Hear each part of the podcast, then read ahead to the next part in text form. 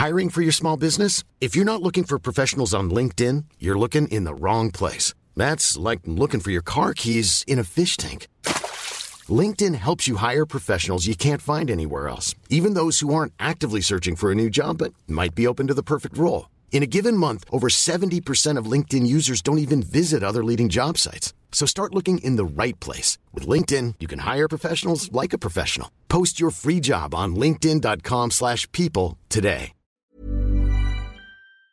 Alex, ya estamos de nuevo contigo. Y es que, pues, parte de lo que se ve afectado por esto cada año, como lo hemos estado diciendo aquí en este espacio y con Maritza y con Román, que bueno, pues conocen perfectamente la situación porque ellos están aquí, ellos viven esto cada año. Bueno, pues lo han padecido. Todo lo padecen y uno de los sectores más, más lastimados, por supuesto, pues es la parte económica.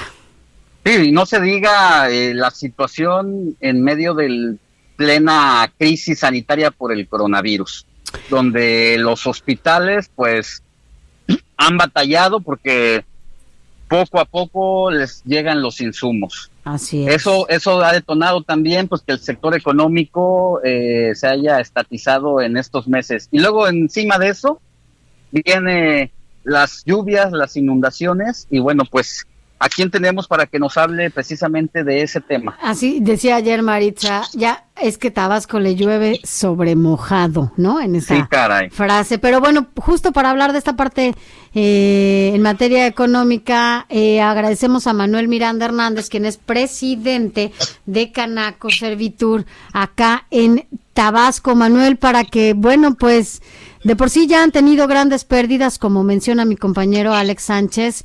Y bueno, pues ahora esto, que además viven cada año. ¿Cómo la están pasando, Manuel Miranda? Buenos días. Buenos días. Este, pues muchas gracias por la atención. La verdad es que este, pues año con año sí prevalecemos de lluvias aquí en Tabasco, más cuando viene la temporada ahorita de ciclones y huracanes. Y la idea, pues ahorita yo creo que nosotros, eh, pues este año no la estamos pasando del todo bien, que dijéramos el sector empresarial desde la pandemia se vio muy golpeado porque pues cerramos prácticamente el 80% de todos los comercios en el estado de Tabasco. Y aunado a esto pues ya empezamos con la reapertura, estamos todavía en, semáforo este, eh, amarillo. Y desde luego pues yo creo que eh, poco a poco se fueron reincorporando todas las empresas pero derivado ahorita en el mes de octubre, en inicio y a finales de octubre, la verdad es que tampoco no nos fue muy bien con la situación de la inundación. Se afectaron muchísimos comercios en el estado y todavía la economía se empezaba a reactivar.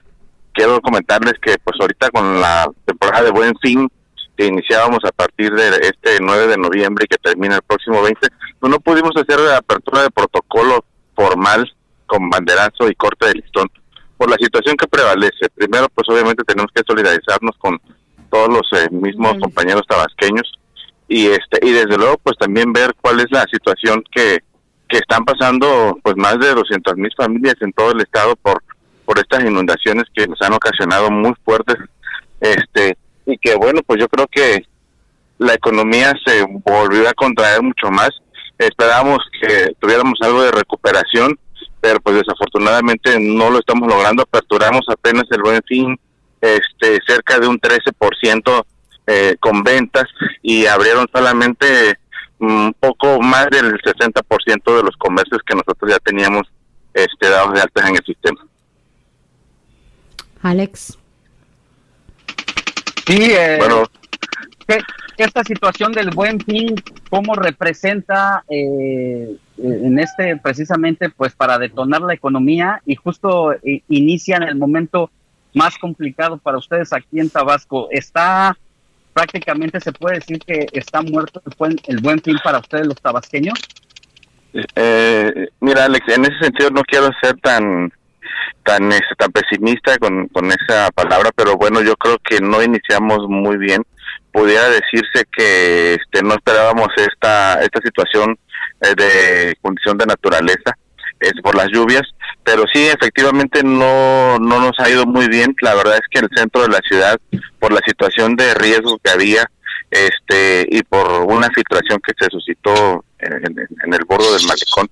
Y afortunadamente digo, estaba previsto que no, no había riesgo de que se desbordara el río porque pues todavía no llegaba a su nivel máximo de capacidad y este y pues la mayoría de los empresarios y comerciantes pues decidieron no aperturar pues obviamente porque pues prevalecía el miedo y toda esta situación no yo creo que aquí después de esto eh, tenemos que eh, aparte de, de, hacer una protesta muy enérgica como sector empresarial porque nos está pegando mucho yo creo que ahí sí tenemos que responsabilizar pues eh, no nada más a la Comisión Federal de Electricidad sino a quien la está dirigiendo que en este caso es el señor Bartlett que pues evidentemente no han sabido controlar los desfogues de la presa.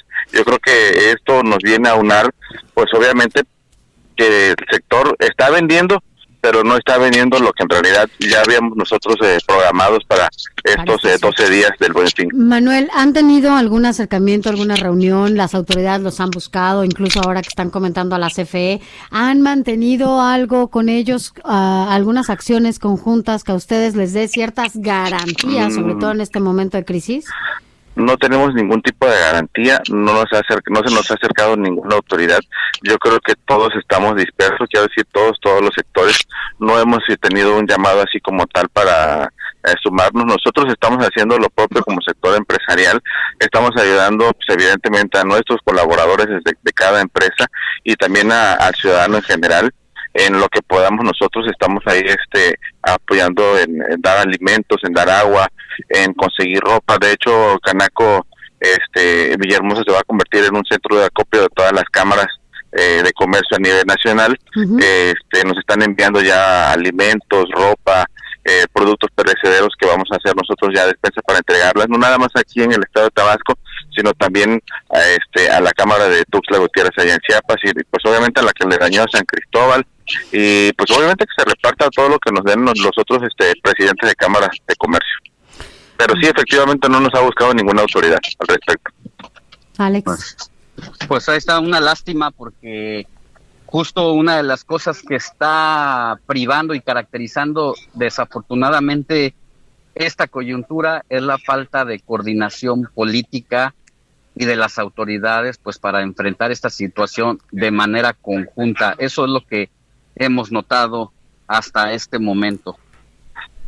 Sí, sí, Alejandro, gracias. Yo, pues evidentemente nosotros hemos sido muy puntuales ahí con Román de la Cruz y con Maritza, este, en el sentido de que, pues evidentemente nos han abierto las puertas para eh, hacer un entablar un diálogo con, pues ya sea, ya sea la autoridad federal, la del gobierno del estado, la del municipio, que bueno es con la que hemos estado trabajando un poco más de la mano.